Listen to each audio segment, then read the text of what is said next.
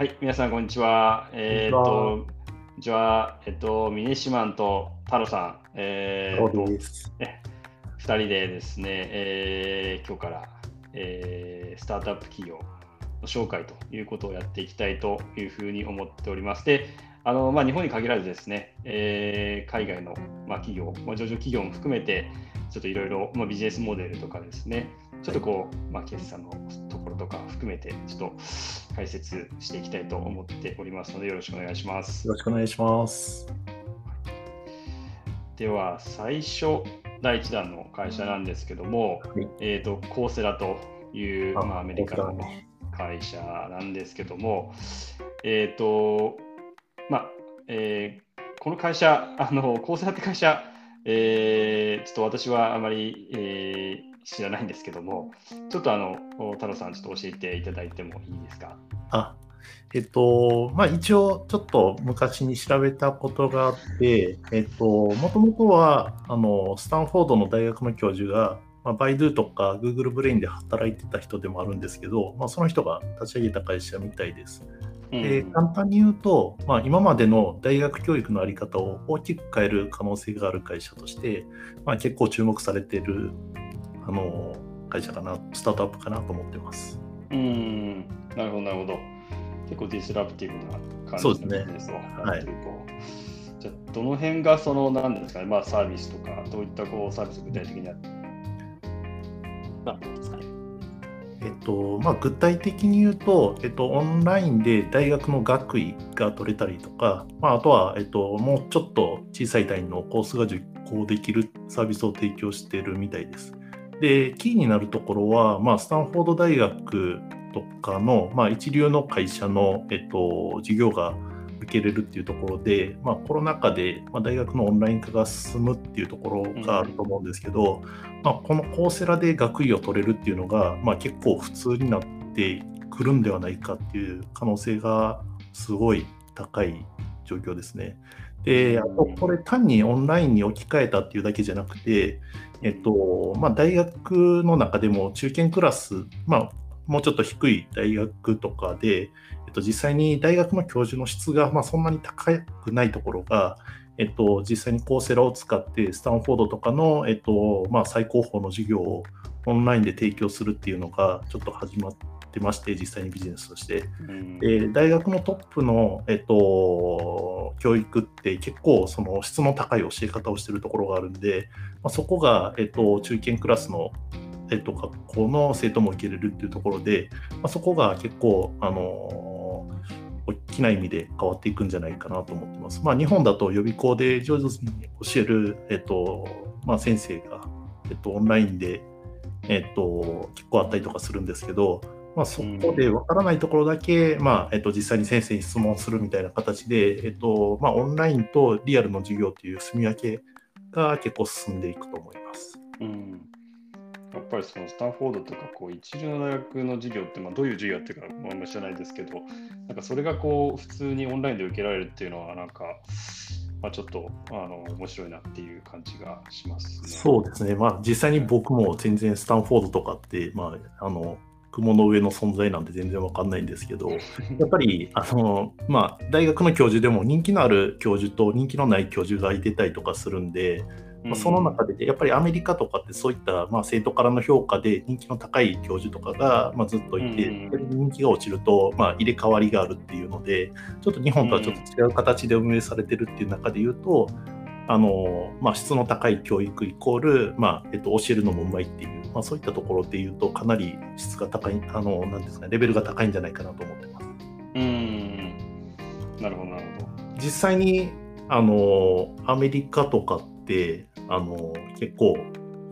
なんていうんですかね、えっ、と、まあ、行ったりとかするのすごいお金かかったりとかするんで、うん、まあ、そういったところで、まあ、日本で受け入れたりとか、まあ、あと、まあ、その他の国の人たちも受け入れるっていうところで言うと、まあ、かなりいいんじゃないかなと思ってます。うん、確かに、あの、もうまあアメリカ、まあ、田舎で言った州ってところ留学してましたけど、なんか、あのまあ、留学行くとやっぱり一定のこう所得がないといけないか、まあ、行くか行かないかの二択みたいなところが、うん、まあ、どうしてもあると思うんですけど、そういう意味では、やっぱり今、日本に行って仮にまあちょっとその向こうに行ってまではできないっていう人が設けられるっていうのは、すごくあのこうオプションが広がってる感じがして、うん、あのいいなっていう気がしますね。すね。なんか実際にちょっと調べたところ、スタンフォードとか、えっと、もう日本の医学部と同じぐらいの料料がかかるっていうような感じの書き方をしてたんで、うんあの多分行ける人ってもう本当の一握りの、えっと、高所得者であったりとか、まあ、そういった方しか行けないっていうところで言うとあの本当に学力があって行きたい人っていうのには、まあ、こういった事業はすごい最適なのかなと思いますね。うん、なるほど、なるほど。うん。じゃあ、あと、その、まあ、今のはこう、なんですか、消費者の視点に立って、こう、どういうサービスを受けられるかっていうところで、あとはその、コーセラ側から見たその収益のモデル、ビジネスモデルっていうのは、どんな感じになっているんでしょうか？うんそうですね。基本的には、まあ、えっと、大学の質のいい授業をコンテンツ化して、まあ、配信して儲けるっていうビジネスなんで、うん、えっと、まあ、コンテンツ自体1回作ってしまえば、えっと、うん、まあ、10人機構が、えっと、1万人機構が同じ、ほぼ同じコストなんで、まあ、そういったところで言うと、えっと、結構積み上げのビジネスモデルかなと思ってます。で、細かいところで言うと、コンシューマー向けの、えっと、サービスと、あと、えっと、企業向けと、えっと、まあ、学位取得みたいな形で、まあ、企業を通して学位取得する場合もあるし、えっと、実際にコンシューマーが自分で学位を取得する場合もあるんですけど、大きく分けてその3つですね。で、事業自体は、まあえっと、コースから、まあ、学位取得まで幅広いニーズに合わせて、まあ、実行できるようになってるっていうのと、まあ、あと一つ面白いのは、えっとまあ、コンテンツの生成費用っていうのが1回作っちゃったらもう、えっと、と何回聞かれても無料みたいな形が、えっと、コストかかんないところがあるんで、えっと、プレミアムのモデルで、えっと、コンテンツ提供してるんで、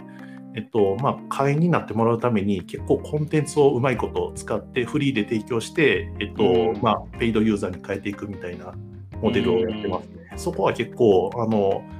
あんまりなんていうんですかね、まあ、ネットフリックスとかそういうので無料で見てもらって、後で有料になるっていうモデルってないと思うんですけど、うんまあ、こういうのが、えーとまあ、これここの会社できてるっていうのが、まあ、一つ面白いところですね。不幸とか、まあえーと、このまあ、ちょっとその、まあ、もしこのコーセラのこの仕組みはすごく世界的に普及してくると、まあ、そういう意味でやっぱりその、まあ、さっきの中堅の大学もこうトップスクールの大学の授業あの提供するみたいな話もあったと思うんですけど、結構やっぱり、やっぱりディスちょっとこうディスラプティブ、まあ、ちょっとそういうこう 業界の変化っていうのがかなり大きくあるかなっていう感じがするんですけど。そうですね、まあ、実際、あのなんだろう、大学が潰れるとかっていうのはまた別の話なのかなと思うんですけど、えっとまあえっと、中堅校であったりとか、小規模な学校が、えっと、高品質な授業を提供する機会を逆に得ることによって、えっと、そのサポートの先生だけうまいこと使って、えっと、かさ上げする、まあえっと、生徒のレベルをかさ上げできる可能性もあるんで、うん、あの授業に特化した学校っていう意味ではもしかしたらそういった意味で、えっと、うまいことオンラインを使って、えっと、改革を進める学校っていうのは出てくるんじゃないかなと。で逆に日本のトップ校が、えっとまあ、そういうのにどう対応するのかが逆に個人的にはちょっと気になってて、授業でいうと、まあ、なかなか、えっと、東大がわざわざスタンフォードの授業を、まあえっと、受け入れる可能性は多分高いと思うんですけど、まあ、そこからじゃあどうしていくのっていう意味で言うとあんまりそのなんていうんですかねあのその学校としてのカラーを出しづらいところがあるんで。むしろ改革してうまいことやるところっていうのは中堅校から小規模校なんじゃないかなと思ってます。ああ、そうですね。それはちょっと楽しみですね。はい。うんうん、あとは、まあ、あのー、フェイス2フェイスでの授業っていうのはやっぱり重要なんで、まあ、そういったところで、うん、あのー、なんていうんですか、ゼミであったりとか、まあ、研究とか、まあ、そういったところに関しては、引き続き、えっ、と、教授が直接教えたりとか、まあ、チームになってやるっていう意味では残るんで、トップ校が、えっとまあ、大きく変わるっていうことはないかなと思ってます。うん、そういうことですね。わかりました。じゃあ、あと、ちょっと最後に1点だけなんですけど、あのなんですかまあ、今は普通にこう大学の授業中心っていうところだと思うんですけど、うん、今後なんかこう、可能性とか事業をこう拡大していく可能性みたいなところっていうのはあるんですかね？えっと、確かに今、アカデミックな、まあ、内容が多いんで、まあ、大学っていう切り口なんですけど、まあ、例えば日本で考えると、まあ、専門学校があったりとか、あと最近で言うと、なんていうんですかね、プログラミングスクールみたいなところ結構伸びてきてたりとかするんですけど、まあ、そういったところも、えっとまあ、可能性としては膨らませれるかなっていうのと同時に、あとはもっと、えっと、カジュアルなところで言うと、まあ、よく YouTube で、えっと、ヨガであったりとか、なんかどうやったら綺麗な写真撮れるみたいな、まあ、そういった講座とかってあったりとかするんで、まあ、そこら辺とかも、えっと、うまいこと取り入れることによってユーザー層は増やせるのかなと。ただ、まああのー、実際資格取得とかプログラミングとか、まあ、ヨガとか、まあ綺麗な写真みたいなところって若干他のプレイヤーもすでに出たりとかするんで、うんまあ、そことどう、まあ、バッティングしながらもうまいことを戦略練っていくかっていう意味で言うと、今は、まああのー、教育っていう、まああのー、アカデミックなところで言うとかなりハイエンドだと。で一旦大きな市場を取った方が、えっと、いいんじゃないかっていうのは今はあるかもしれないですね。下手になんか拡大するよりかは、そこでもう最大限シェアを伸ばした方が、まあ、あの勝ち筋は見えてるのかなと思います。うん、なるほど、なるほど。あとは、まあ、あの実際にプログラミングスクールとかでよくある、まあ、就職支援であったりとか、まあ、そういった形で、うまい形で、えーと、そのコーセラの授業を受けた人が、えーと、就職にやっぱつながるっていうところが、やっぱり大学としては、えーと、機能としては必要なんじゃないかなっていうのはありますね。うんなるほど、なるほど。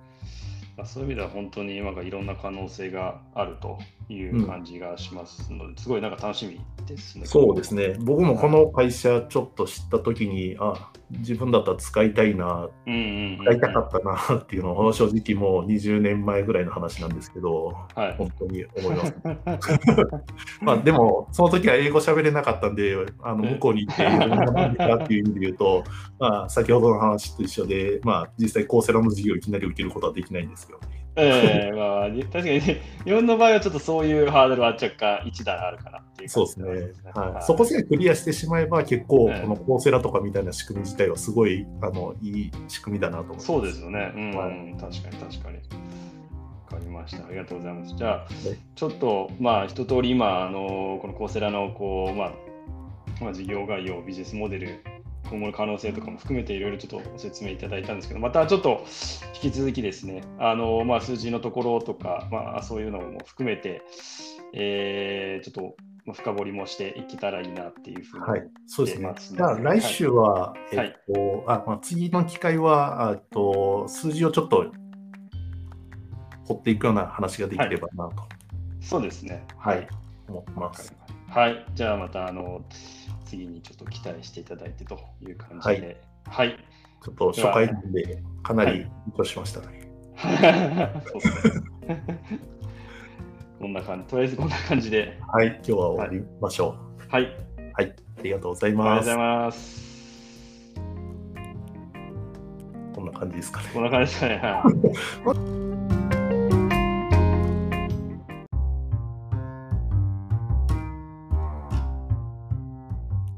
皆さん、こんにちは。えっと、ミネシマンと太郎さんです、えー。スタートアップ企業の紹介をしております。じゃあ、まずミネシマン自己紹介を。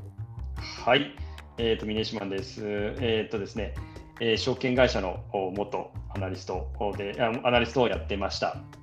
太郎さん、お願いします。太郎さんです。えっ、と、もともと、えっ、と、スタートアップで、えっ、と、まあ、代表をやってました。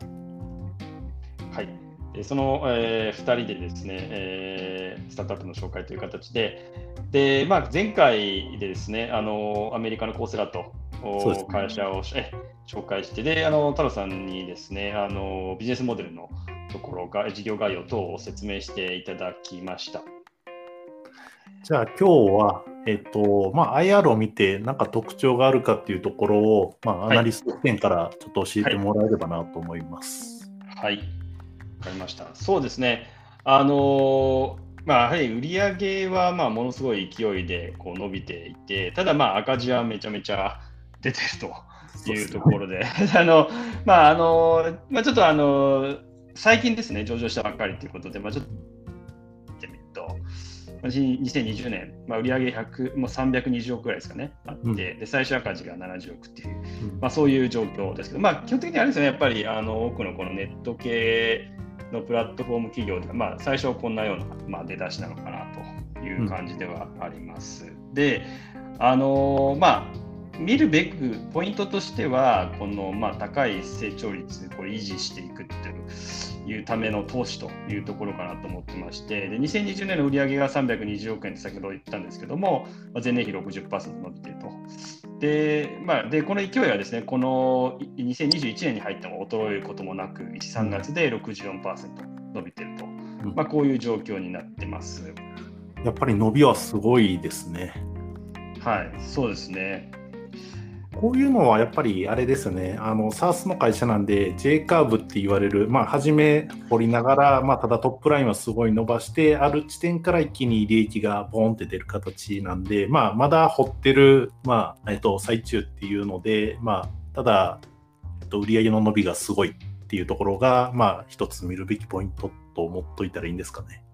そうですね。で、まさにそのその J カーブっていうところで、ここからまトップラインをずっとこう伸ばしていくというところをどうに、まあ、何をこう投資していくかというところで、実はこのまあ決算、直近のですね、19決算の数字とかも見てて、気になるのはまあ販売およびマーケティング費用と。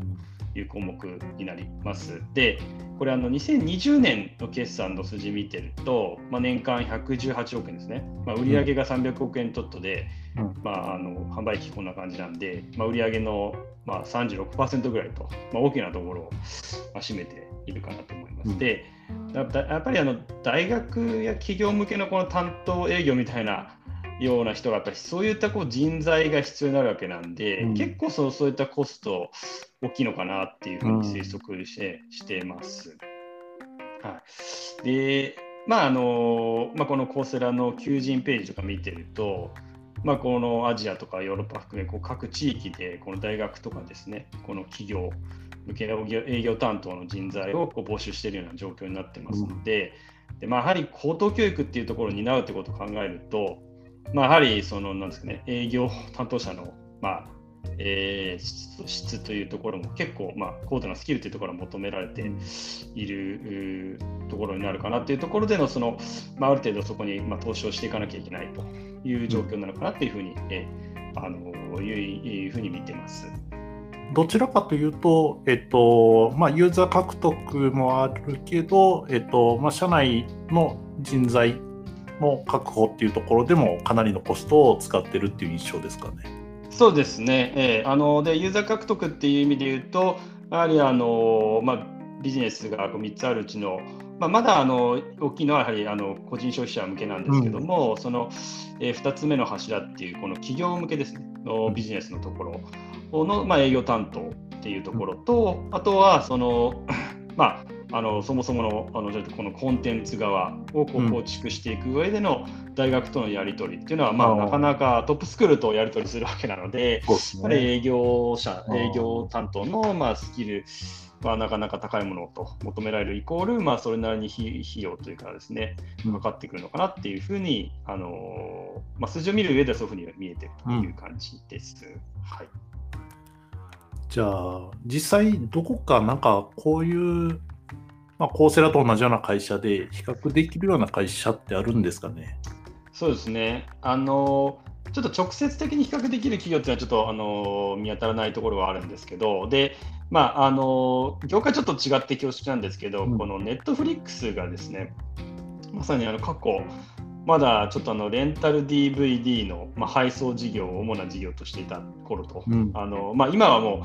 うあのサブスクリプションでこういろんな動画を、まあ、オンラインでこう見えるわけなんですけども、うん、その事業をやってた頃、まあ、売上高に占めるこのなんですかね、まあ、マーケティング費用ってどんぐらいの比率なのかなみたいなのを見てみたんですね。そうすると2003年から2005年ぐらいまでだいたい20%ぐらいでした。うんでこれまさにこのこの時あのネットフリックスの J カーブ、まじこう赤を掘りながらっていう時期だったんですけど、はい、なんであのでもちろんエンタメ業界とこの教育業界では全然違う業界なんで、えー、特にまあこの教育業界ということで、やはりコンテンツの質とか、まあ、そういったところの維持にかかる費用が高いのかなっていうところで、まあ、先ほど申し上げたこのネットフリックスでいうと20%、うん、で、まあ、あのコースラでいうと36%売上高比率という、うん、まあ、そういったところに多少違いっていうのもあるのかなというふうに、うん、えー、まあ、ちょっと直接比較できない中では思ってます。で、その代わり、えー、っとまあ、1企業とか1個部署あたりですね、この、まあ、企業向けのサービスのところでいうと、あの一応計算上はですね、平均単価が、まあ、年間で2000万円以上ということになりますので、こういう、まあ、大きな単価の法人顧客を獲得するっていうことは、まあ、ネットフリックスは、まあ、そそういうのはなないと思うんで、うん、まあ、そういう意味では、ちょっとやはりあの全然違うかなというふうに、え思ってます。実際どうなんですかね、あのまあ、ネットフリックスを、まあ、今回例にとってるんですけど、あの、はい、まあ、なんだろう、仕入れるっていう意味では、まあ、同じなのかなと思うんですけど、まあ、あのリアえっと、ネットフリックスの、まあ、初期で言うと DVD みたいな、どっちかというとものに近いのかなと思って、まあ、そういったところでは、まあ、若干ちょっと違うけど、まあ、そこを一応まあ参考に見たらっていうことですよね。そうですね、なんかそのちょっとビジネスのそのフェーズとして、うん、まあ、そのおっしゃったようにその DVD っていうこのものをこうあの仕入れてきて売るあの出してるっていうのはちょっと違うところがあるんですけども、うん、まあそのフェーズとしてはその同じような時期にかかってたこのマーケティング関連の費用っていうのが、まあ、おそらくそのなんですかねこのすごくこうスキルがものすごい高い法人営業みたいな、うん、あのそういう人材っていうのは多分必要当時なかったんじゃないかなというふうに推測されるので、うん、まあ、その差はあるかなというふうに、あの思ってます。はい、実際、まあ、あの僕カナダに大学の時ちょっとは聞いてたんですけど、まあ、ネットフリックスとか正直ちょっと聞いたこともなかったんで、なんか、まあ、初めて聞いたのなんだろう、えっと、まあ、配信事業になってからなんですけど、逆にミネシマンは知ってました？そうですね、僕はまさにあのブロックバスターでビデオをアメリカで、はい、まあ、あのしょっちゅう借りに行ってたんですけど、はい、あのネットフリックスであるものが最初出てきたときに、あこれはあのまあ郵送で DVD を送ってくれることで便利だってことで、はい、そこそこ、あのー、使ってました。そうなんだ。はい。はい、僕、一回も聞いたことないんで、カナダでやってたのかなっていう。あ、そうなんです。カナダで、あ、そっか、そう。でも、ブロックバスターは普通にあったんで、多分、えー、まあ、大体アメリカであるやつはカナダでもあるっていう認識なんで、まあ、はい、多分、まあ、僕自身あまり映画を借りてまで見たいっていうタイプじゃないんで、大学でなんか図書館で無料で借りてくるっていうのが大体、誰かが借りてきて乗っかるっていうのが。はい。そうか、そうですね。はい。なんですけど、まあそうですね、はい、まあ、じゃあ最後に、えっとまあ、高度人材が確保できれば、売上は現在の勢いを維持できると思いますかっていうところなんですけど、実際どうですかね？はいそうですね、あのまあ、あの可能性としてはやはり、やはりあのなんですか全体の業界の規模として彼らが示しているのが、まあ、一応200兆円ということで、まあ、かなりすごいことになってます。で売上が320億円なんで、うん、まあ、当然可能性は、まあ、ものすごいあるというふうに思ってまして、あのまあ、オンライン授業を受講するのも、まあ、当然学生だけじゃなくて社会人、企業っていうところで、まあ、コンタっていうことも含まれるので、うん割と高単価あ、になり、まあ、先ほど言ったような、まあ、ちょっと単価が高かったり、スイッチングコストもちょっと高めかなと思います。うん、でなので、結構そのこのコーセラのそのいわゆるこう、ちょっと言い方正しいか分かんない、伝道師的な、うん、あの人材をまあ確実に確保できればですね、この売上の伸びが、まあ、あの止まることはないんじゃないかなというふうに思ってまして、うん、なので、やはりここのその、まああのコンテンツ側もこう企業向けサービス側も支える。こういう、うん、あの人材っていうところ。もちろんそのそれ以外にも当然エンジニアとかいろいろあるんですけど、うん、割とそのこう伝道師的な存在の人材確保っていうのはですね重要なキードライバーなんじゃないかなっていう。そうですね、まあ、前回話した時もやっぱりなんだろうそのコンテンツを1回作ってしまったらあとは、うん、えっとまあ、10人見ようが1万人見ようが、まあ、ほぼ配信のコスト自体は大して変わらないっていうところがあったんでやっぱりまあ良質ないい大学のコンテンツが確保して、まあ、それをしっかりとコースであったりとか学位とかっていうところに結びつけて、まあえーと、プロダクト化していくことができれば、まあ、そこから、まあ、長期的に得られる、えーとまあ、プロフィットであったりとか、まあ、売上っていうところが、まあ、最大化できるということですよね。そうですね。まさに。あのでやっぱり、まあ、ちょっとさっきネットフリックスと比べちゃったんですけど、ネットフリックスだとまあスイッチングコストっていうか、うん、あのまあ、ネットフリックス見ても、フル見ても、まあ、アマゾンプライム見てもっていうところはあります。で、月々の、まあ、金額もまあ似てたりするんですけど、うん、あのまあこう、こういうサービスに関してはやっぱり、そうですね、こう質の高いものになるので、まあ、そう簡単に他に移るとか、そういう競合が急に出てくるみたいな、そうですね、あまりちょっと想定できないかなっていうところかなっていうふうにはね、思って。て、えっと、まあ、僕個人的にもですね、こう今、逆にあのオンラインでデータサイエンス基礎みたいなのを勉強してたりするんですけども、うん、で、あのまあ、この e ラーニングの内容の講義の内容とともにです、あとちょっとあの気になってるのは、カスタマイズされたサポートが、まどこまであの受け取る受けることができるのかなっていうところをすごくなんかやりながら重要だなっていうふうに思ってるので、ままさにその、まあ、コンテンツ側は当然このコーセラが提供して、で、まさにそれであとその、えっと、それを活用している大学がですね、まあ、中堅校とかっていう、大学とかっていう話ありましたけど、まあ、そういったところでが逆に講師をあの今いる講師をうまくこう活用してサポートしていくっていうところを、うん、での差別化っていうかあの、うん、違いっていうのが結構出てきたりするのかなっていうのは、ね、ちょっと個人的なところ、今受けてる e ラーニングの講義でいうとあれですか、あの結構そのカスタマイズされたようなサポートっていうのはあるんですかね？えっと、そうですね、あのカスタマイズ、そうですね。自分、そこが結構難しいところで、まあ、あの今受けてるところは、まあ、あのどちらかというと、えー、みみんなもし質問があるときはこう講師に対して質問するんですけどそれ結構全員に見見られるというか公開されるような形になってて、はいはいはい、でだから一人一人のまあ、もちろん質問の内容はそれぞれバラバラではあるんですけどなかなかちょっとやっぱり、うん、あのバンバンこう自分のなこう悩みとかですねこう、引っかかってるところを聞く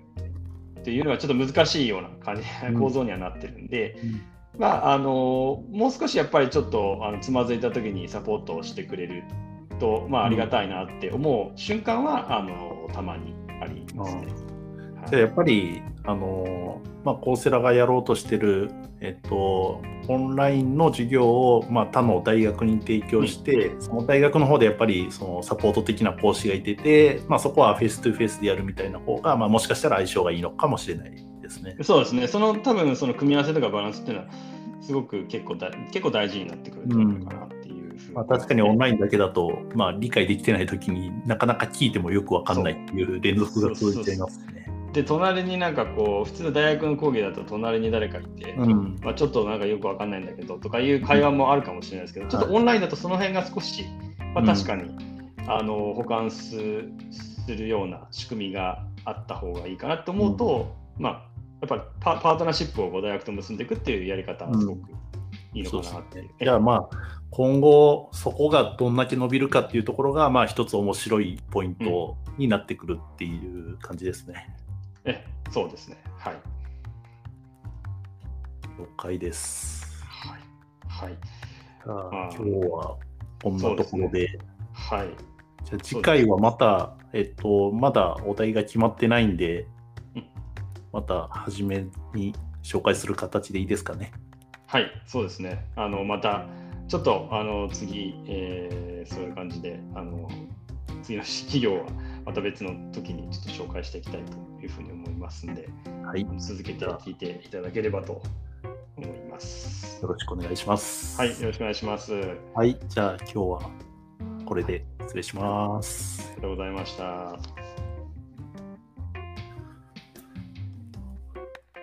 でいいかな。はい、そうですね。こんな感じで、とりあえず